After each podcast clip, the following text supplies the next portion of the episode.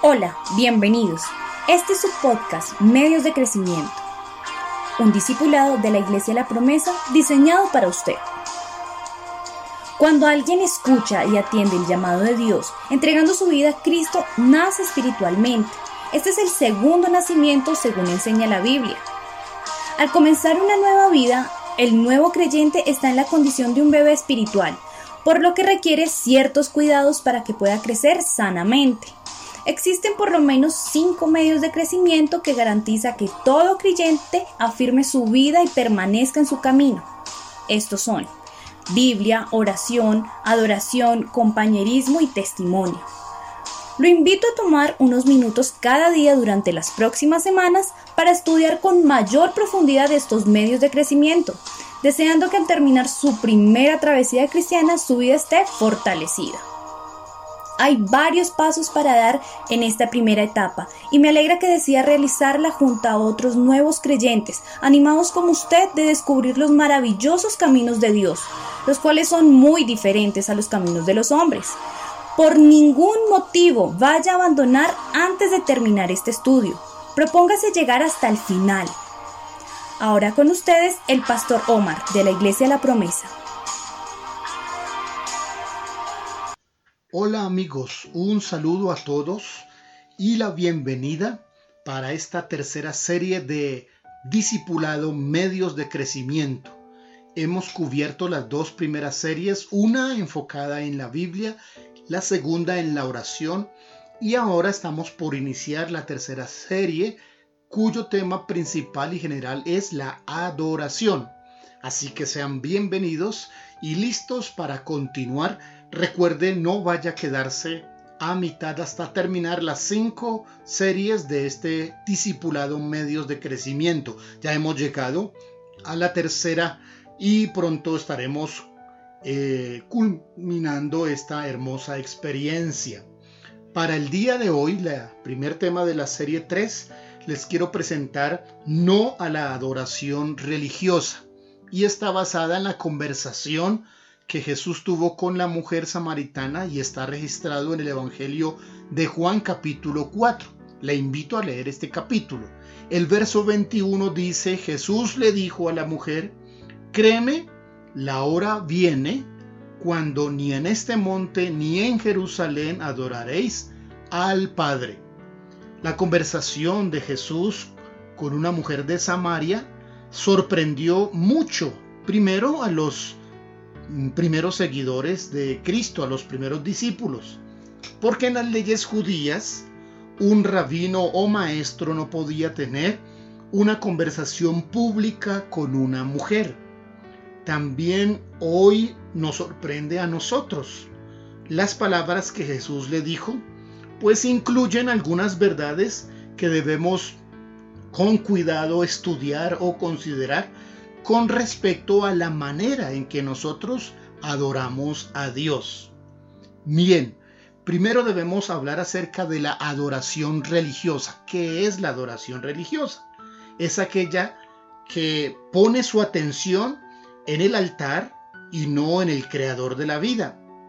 Mire que desde tiempos antiguos las personas han hecho de los montes, de los templos, de las ciudades, centros de adoración paganos. Es decir, es una adoración falsa dirigida a ídolos o a deidades inventadas por la mente humana. En el caso de los samaritanos, practicaban una adoración religiosa en un monte que ellos llamaban Jericín, en el monte Jericín.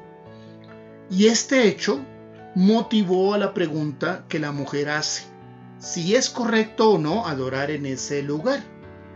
Para los judíos eh, de ciudades diferentes a Samaria, el lugar para ir a adorar y hacer las fiestas espirituales era el templo en Jerusalén, en el Monte de los Olivos. Pero también estos judíos, aunque el lugar al cual iban era el correcto, también ellos llegaron a una adoración falsa porque era más importante para ellos los ritos y el templo que seguir la orden de Dios.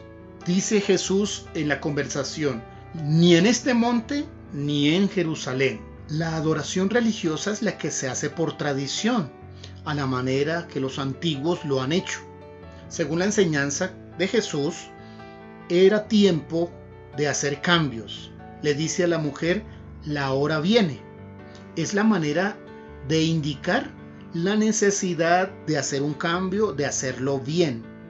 Seguramente usted que me escucha aprendió una forma de adorar a la manera religiosa, que te conectó con las tradiciones, con los templos, con las imágenes, con cosas sagradas, pero no directamente con Dios. Ahora, al caminar y conocer los caminos del Señor a través de la Biblia, necesitamos aprender la adoración completa y verdadera para sustituirla por aquella que es religiosa. No hay que tener miedo de estos cambios. Jesús mismo los anunció, los enseñó y por supuesto les dio aprobación. La hora viene y la hora es. Bien, ¿qué dijo Jesús sobre la adoración verdadera? Debe estar dirigida al Padre, adora al Padre. El enfoque de la adoración religiosa es el templo, es el lugar, son las imágenes o las tradiciones, mientras que el enfoque de la adoración verdadera es el Padre. Así lo dijo Jesús. Los verdaderos adoradores adorarán al Padre en espíritu y en verdad.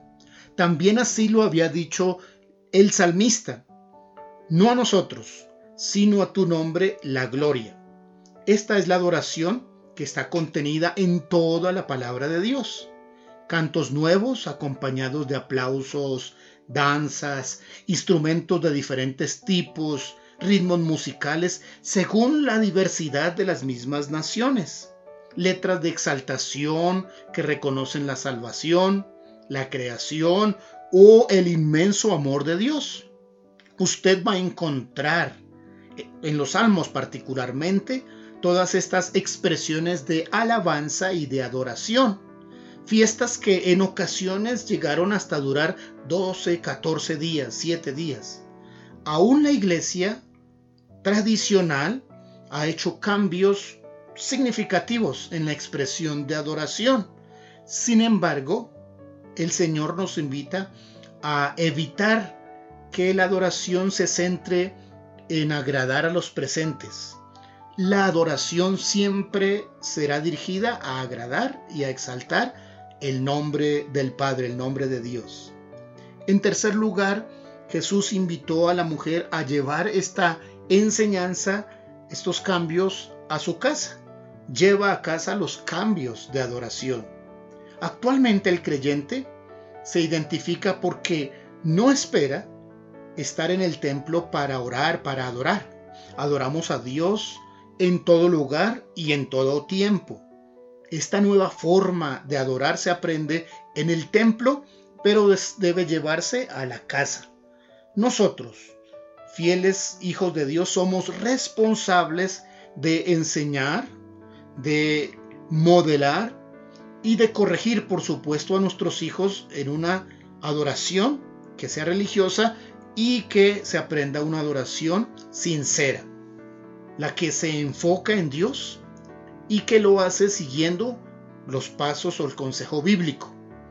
Implemente en su vida la adoración y también lleve a su casa lo que es los grupos familiares en donde puede reunirse con los suyos para adorar, leer la Biblia, orar por las necesidades, compartir juntos, donde Dios es el centro de esta reunión. Hay un momento en su casa donde se reúne con su familia para adorar a Dios? ¿Cada cuánto suelen hacerlo? ¿Será importante implementarlo en, en su hogar y en sus familiares? Este es el consejo que Dios nos da. Muy bien. Concluyamos entonces en esta primera eh, lección de no a la adoración religiosa. Jesús trajo cambios significativos en la manera en que las personas estaban en ese tiempo adorando, también en, a nosotros en nuestro tiempo, y nos enseñó a ofrecer una adoración real, no religiosa, aquella que va dirigida al Padre, que tiene su base en los fundamentos escritos en la palabra de Dios y que sus cambios y su modelo nuevo fueron enseñados y aprobados por Jesús. Es el momento para aprender la nueva forma de adorar y ser responsable de llevarla a nuestras casas. Que Dios le bendiga. Espero haya sido un tiempo de bendición para ti. No te pierdas nuestro siguiente podcast Discipulado.